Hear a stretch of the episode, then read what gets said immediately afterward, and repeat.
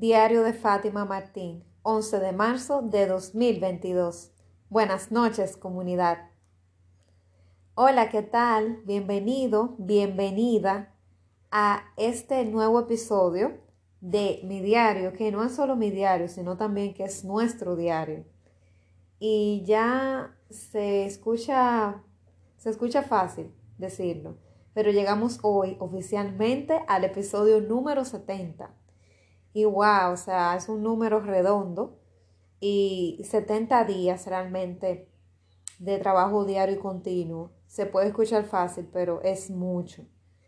Porque en esos 70 días, pues obviamente ha habido retos, ha habido situaciones, eh, situaciones externas, situaciones internas también, pero eh, ha primado la disciplina y eso es lo que quiero que pueda seguir habiendo para que podamos llegar a los 365 días, que es la meta de este podcast de manera ininterrumpida y poder utilizar la herramienta de la disciplina y la constancia, porque sé que la voluntad no va a estar siempre. Van a haber días, como han habido ya, donde quizá no me quiera ni parar de la cama o no tenga ánimos de hacer algo, y, pero la disciplina y el compromiso contigo y conmigo eh, supera cualquier deseo momentáneo, cualquier, cualquier, o sea, cualquier otra cosa, porque la disciplina es lo que es lo que ayuda a que, a que todo evolucione. Si nos llevamos solamente del, de la motivación y el ánimo, eh, obviamente no vamos a salir adelante, eso lo comenté en un episodio anterior. Y nada, la disciplina es, es tu mejor amiga.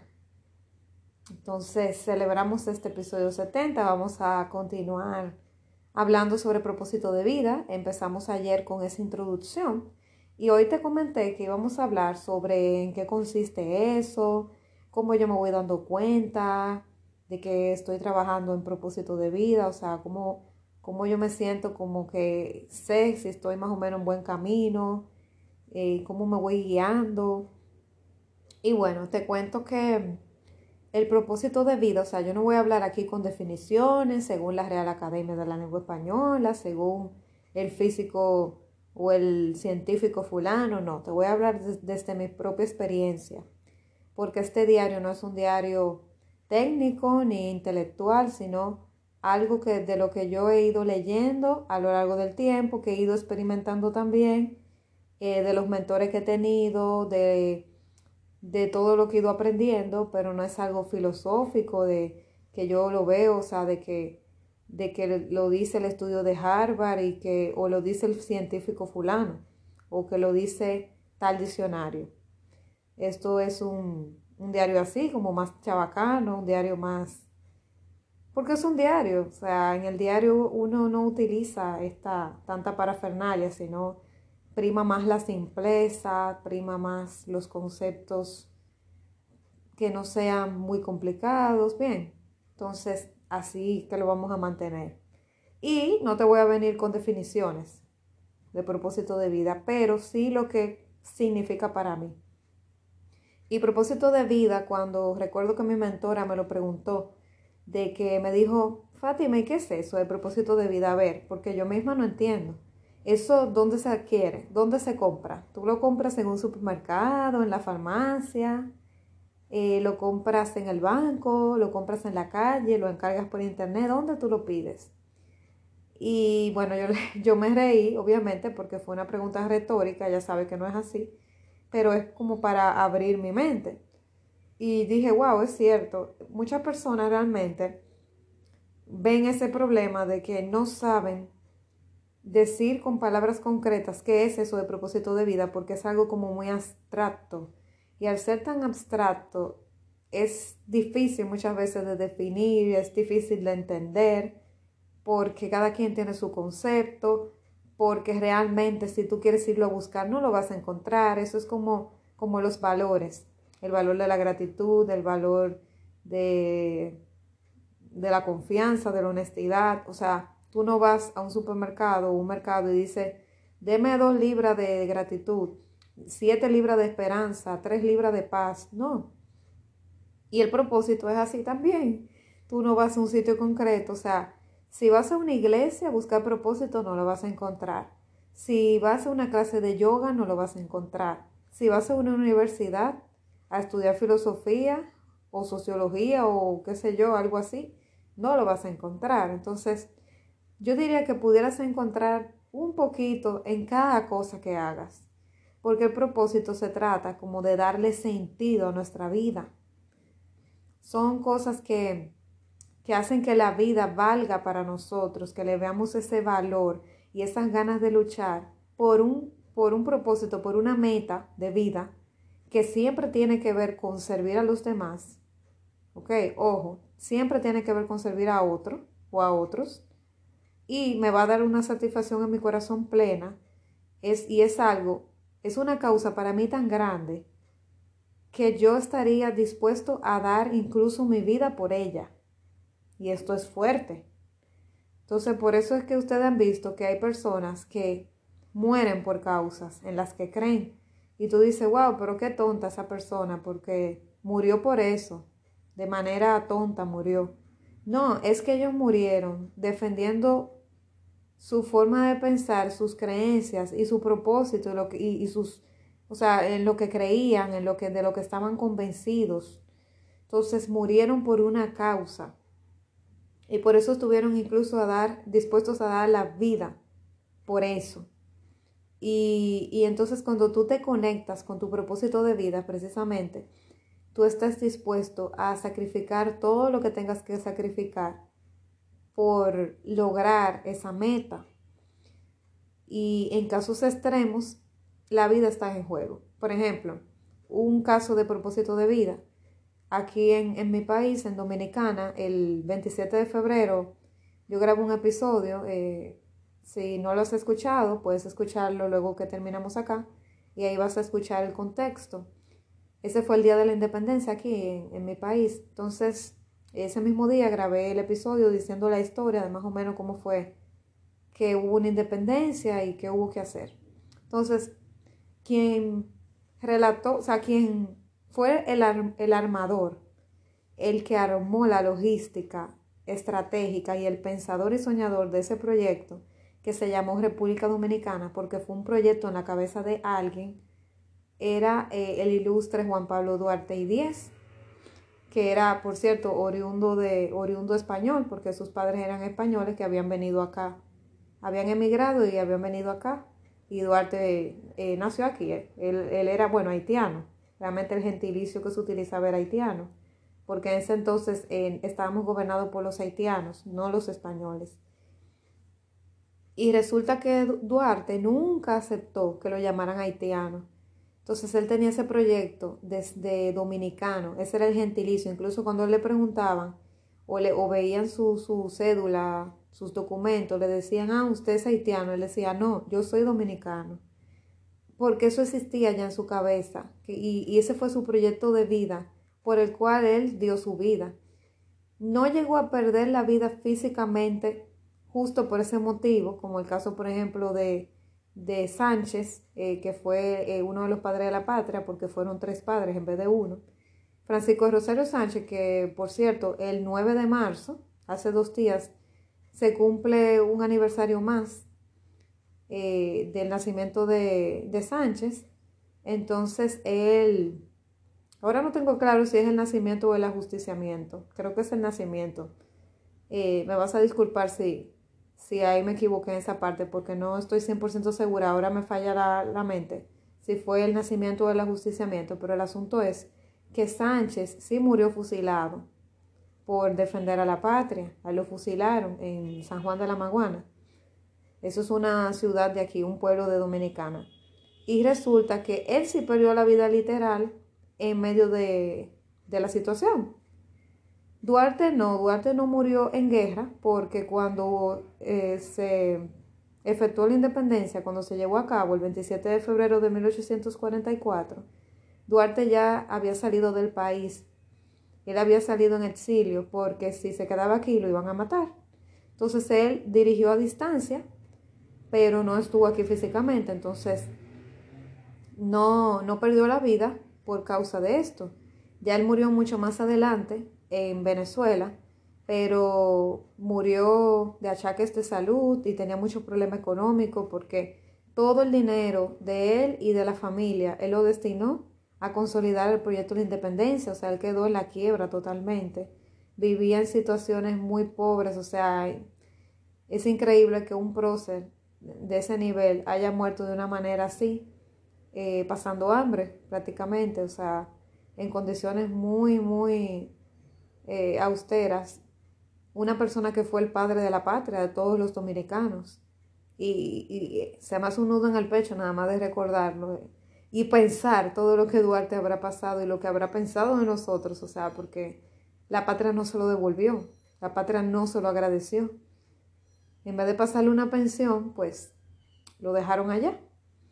Y Duarte tuvo que fabricar velas para sobrevivir hasta el final de su vida. Él tenía que fabricar velas para poder comer, lo cual es muy lamentable. Pero eh, resulta que este tema me pone un poco porque Duarte yo lo admiro mucho. Yo, yo lo había dicho en otro episodio que, yo admiro mucho a Duarte y me identifico tanto con su causa y, como que me duele que no se le hizo la justicia suficiente. Pero eso es mucho de héroes, o sea, él dio su vida, entregó su vida, sus años de juventud y su vida completa y sacrificó una vida que podía tener de tranquilidad siendo haitiano, o sea, sin, sin tener que meterse en ese proyecto de, de, sacar un nuevo país sin tener a su familia en peligro, sin haber empeñado todos los bienes, porque ellos eran personas que eran empresarios, eran burgueses y perdieron todo por ese proyecto, que al final lo tenemos, claro, eh, pero él sacrificó una vida cómoda y tranquila por una vida totalmente intranquila de persecución, de escasez y de mucho dolor y más cuando estaba en el exilio, que no podía estar aquí en su país luchando.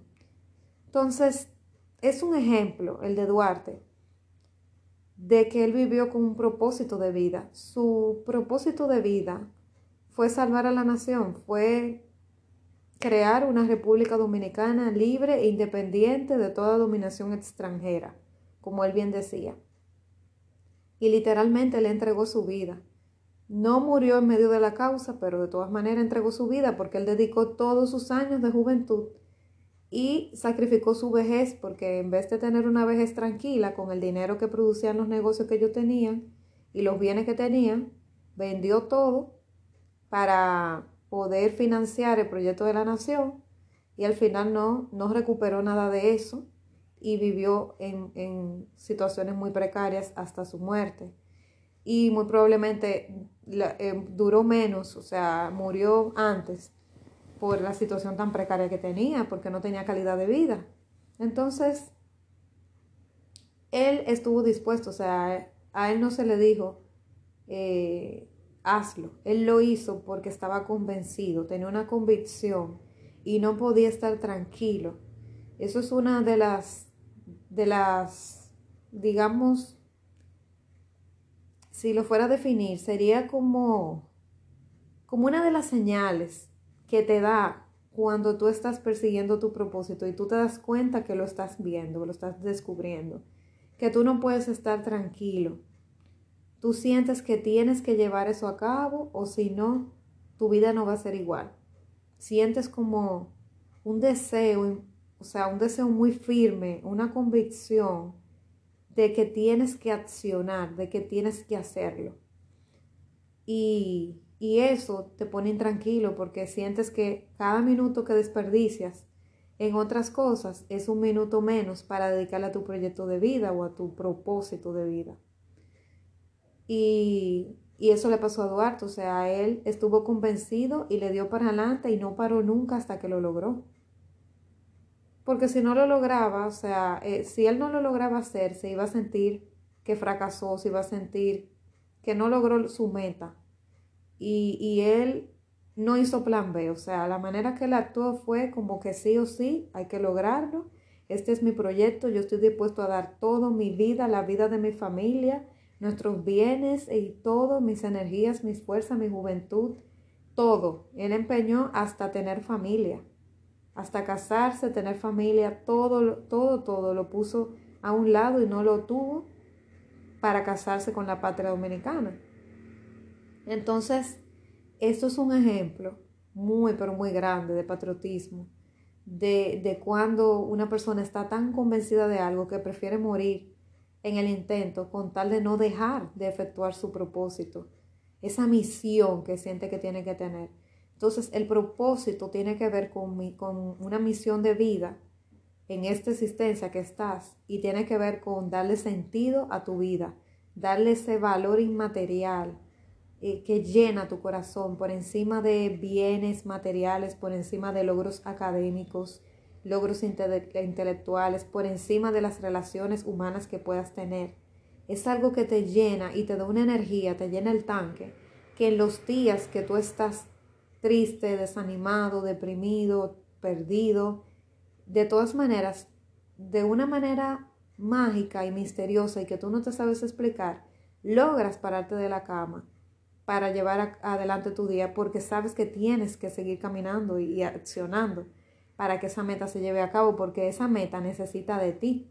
Es un propósito que es como un hijo de uno que uno tiene que irle dando forma, moldeándolo y dándole para allá, o sea, avanzando porque si no eres tú que lo llevas a cabo, probablemente ese proyecto nunca se consolide. Entonces, ves el grado de importancia que tiene esto del propósito de vida. Esto es algo muy profundo. Y como te digo, o sea, es algo abstracto porque con una simple definición no se entiende. Y con este episodio tampoco va a alcanzar.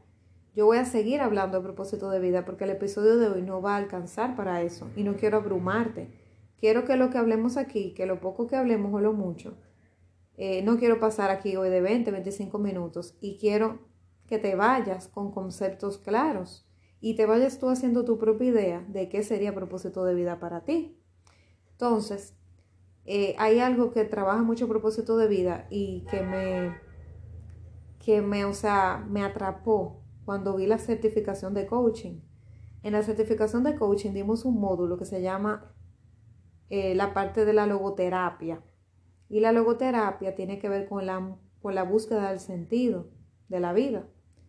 Entonces, eh, la logoterapia fue creada por un psicólogo, un psicólogo judío. Bueno, no era, era psiquiatra, no era psicólogo. Un psiquiatra judío que se llamaba Víctor Frankl. Entonces, Víctor eh, era un eminente doctor eh, especialista en esta área de, la psiquiatría y todo lo que tiene que ver con psicología. Entonces, Víctor eh, creó lo que es la logoterapia. Él tuvo varios mentores, entre ellos Sigmund Freud, y, él creó como su propio, su propio concepto de la vida y, y su propia teoría, que es la logoterapia. Entonces, y también esto tenía que ver con las vivencias de él como persona, porque él escribió ese primer libro, El hombre en búsqueda de sentido, que lo recomiendo muchísimo, en, en mis historias destacadas de Instagram está ese libro, en la parte de libros, si quieres lo puedes buscar, y hay un enlace que te lleva al libro, al libro digital si lo quieres buscar, por ejemplo, en Amazon o lo puedes comprar físico en tu librería, en la librería de tu país. Este libro, que no es muy largo, pero tiene una enseñanza enorme, es basada, es basado en las vivencias de él en un campo de concentración nazi, porque él era judío en la época de Hitler. Entonces descubrieron que él era judío, después de mucho buscar, lo descubrieron y lo mandaron para un campo de concentración, obviamente sin ningún tipo de derecho. Él era un eminente profesor y, tenía muy buenos, muy, muy buenos cargos, eh, tenía mucha fama, mucho reconocimiento, mucho prestigio, eh, una vida cómoda, no tenía, tenía un futuro prometedor, era una persona joven.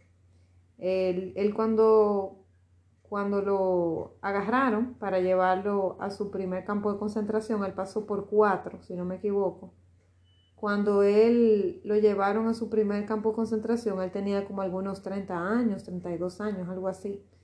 Entonces, Víctor era, era un hombre joven y, y, con todo el mundo por delante, toda la vida por delante.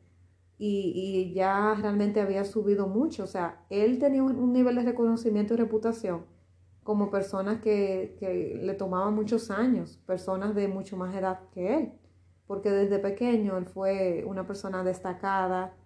Eh, yo diría que, que casi un genio en esa área, porque destacó desde muy joven y bueno, él no creó el libro de la logoterapia hasta que no vivió en el campo de concentración. ¿Por qué? Porque él tenía esta teoría montada, pero no la había comprobado.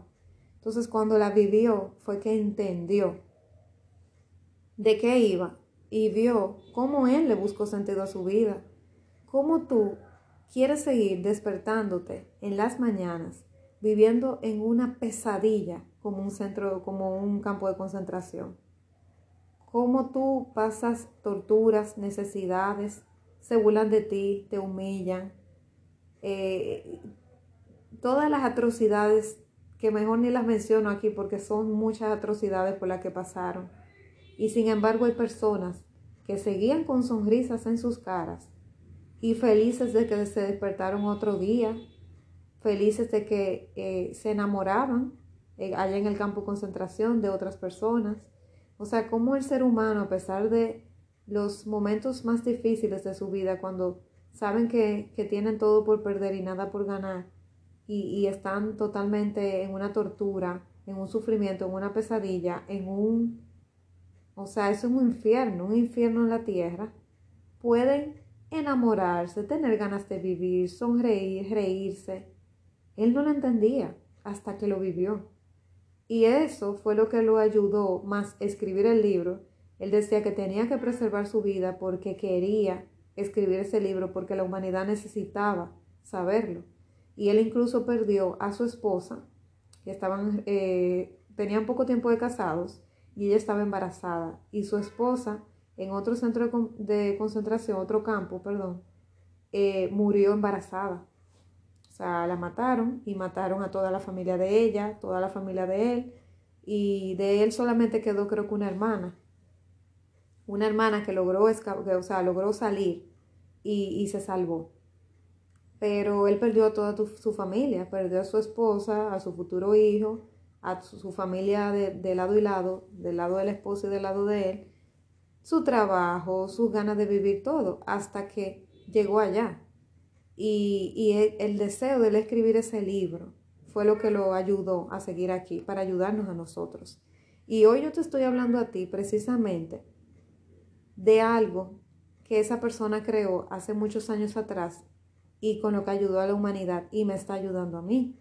Entonces, cuando estudié coaching, lo que más me gustó fue la logoterapia. Por eso dije, wow, yo tengo que enfocarme en trabajar esto porque el propósito de vida es lo mío porque yo hubiera querido que en algún momento, cuando yo estaba deprimida, triste, perdida, sin ganas de vivir, cuestionándome que por qué estaba aquí, para qué, eh, sin deseo de despertarme por las mañanas, viviendo un infierno en la tierra, sin estar en un campo de concentración, y así como de malagradecida porque no le daba las gracias a Dios por otro día más, y, deseando que la muerte llegara a mí, o sea, sin deseos de nada. Yo era como una muerte andante. Entonces, esa vida de miseria que yo tenía, cuando yo vivía así y que no sabía si realmente lo que yo hacía me gustaba, si la vida que yo estaba viviendo la vivía por mí o porque otros me sembraron esa idea, me hicieron una inserción, no sabía realmente quién era yo, no sabía por qué hacía lo que hacía, si realmente había una parte de mí en eso o simplemente era para complacer o buscar aceptación. O sea, me vi de frente y lo que vino fue bonito. Entonces, ver aquí el coaching en el 2020 y ver esta parte de la logoterapia me remontó a esos años de sufrimiento y tristeza que pasé, que no se lo deseo a nadie, y que habría deseado que alguien me dijera que había una luz luego del túnel, que por más que estuviera oscuro, en algún momento iba a haber una luz, que yo iba a, saber, a salir de eso, que eso también pasaría y que todo estaba compaginado y todo estaba armado para que yo, creciera, para yo desarrollar una mejor versión. Y que si yo no hubiera pasado por el infierno que pasé, no te pudiera estar dando estos mensajes, ni pudiera estar ayudando a otras personas a pasar este momento oscuro del alma, donde uno no sabe ni a qué viene aquí, ni, ni, ni de qué va la vida, no se siente con deseos de seguir caminando, a uno le da todo igual, o sea, esos momentos así de depresión que a todos nos pasa, y en cada década normalmente hay una crisis.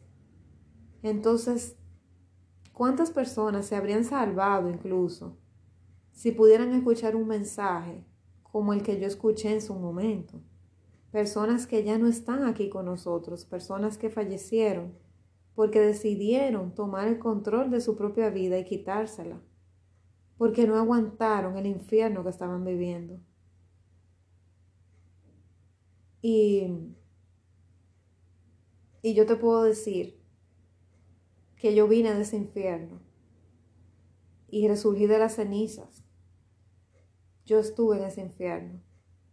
Yo estuve en ese deseo de no estar aquí. Yo viví el dolor que se siente no ser entendido. El dolor que se siente sentir que tu vida es inútil sentir que nada tiene sentido, que te hayan dejado de gustar las cosas por las cuales antes vibrabas, que todo te dé igual, que no te importe nada, absolutamente nada en la vida, que de repente te hayas, o sea, hayas perdido el apetito de todo, que todo te dé igual. Sé lo que se siente querer conducir por la carretera y tirarte por un barranco, por un puente con todo y vehículo. Y es duro de decir, pero yo estuve ahí. Y si yo estuve ahí y salí, tú puedes salir de ahí. Entonces, resumiendo para terminar el episodio de hoy, porque ya vamos casi en 30 minutos, mañana yo voy a seguir hablando contigo sobre propósito de vida. Quiero que te lleves parte de estas señales Mañana continuamos hablando por si se me quedó alguna. Pero una señal es, resumiendo, que sientes que, que quieres hacer eso con todas tus fuerzas, tanto así que estarías dispuesto a dar todo e incluso tu vida si fuera necesario.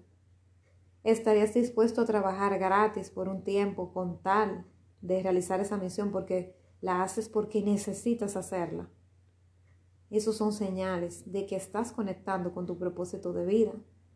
Otra señal sería que tu corazón vibra de felicidad cada vez que haces lo que te gusta y que sientes que vas a transformar la vida de otros con tu granito de arena para que otras personas no sufran lo que tú sufriste, porque estás resolviéndole un problema a alguien que ya tú viviste y por el que ya eres experto porque pasaste por ahí y lo pudiste superar.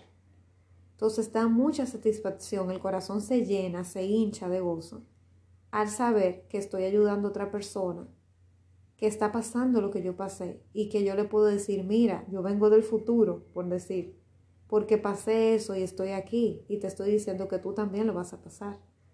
No desmayes, no te rindas, que tú también vas a pasar y lo mejor de todo, es que vas a salir fortalecido. Va a ser el mejor cambio que, puedas tener.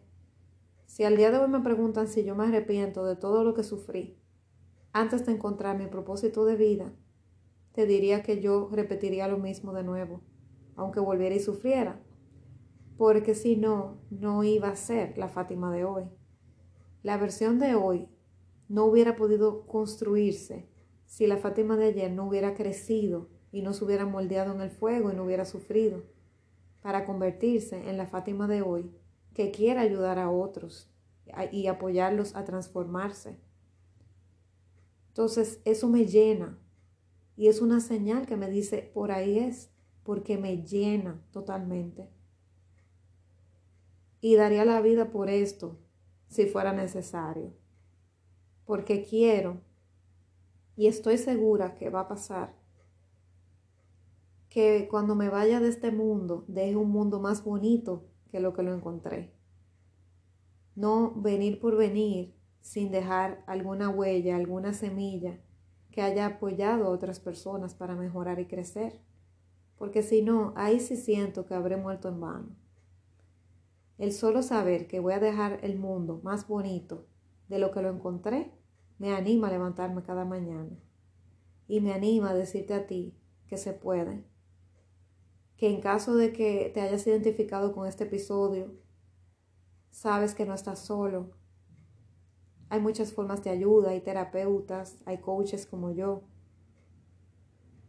Hay lugares en la red, hay que saber cuáles, que te pueden ayudar. Por ejemplo, en Gaia hay videos que tienen que ver con eso. También está, puedes hacer meditación, hay personas que les ayuda a ir a la iglesia para orar y calmarse. Eso depende, el que, el que le mole eso. Yo tuve un tiempo que esa era mi manera de conectar. Pero no está solo. Hay herramientas. Lo que pasa es que hay que saber buscarlas. Y cuando uno dice, sí, necesito la ayuda, la ayuda empieza a llegar. Entonces, ya para cerrar, te pongo a la orden, en caso de que lo necesites, una llamada de claridad si vas a mi perfil en Instagram, FG Martin Coach, ahí vas a encontrar en mis links un link para agendar una cita en Carly y ahí puedes agendarla y podemos seguir conversando tu caso particular. En caso de que no tengas disponibilidad durante las horas donde yo estoy disponible, puedes escribirme un mensaje directo o enviarme un correo a la dirección que te coloco en el enlace y por ahí podemos ponernos de acuerdo para otra fecha alternativa. Pero no dejes de buscar ayuda, sea conmigo o con otra persona, pero no dejes de buscar la ayuda. Nos vemos mañana. Seguro que sí. Un fuerte abrazo.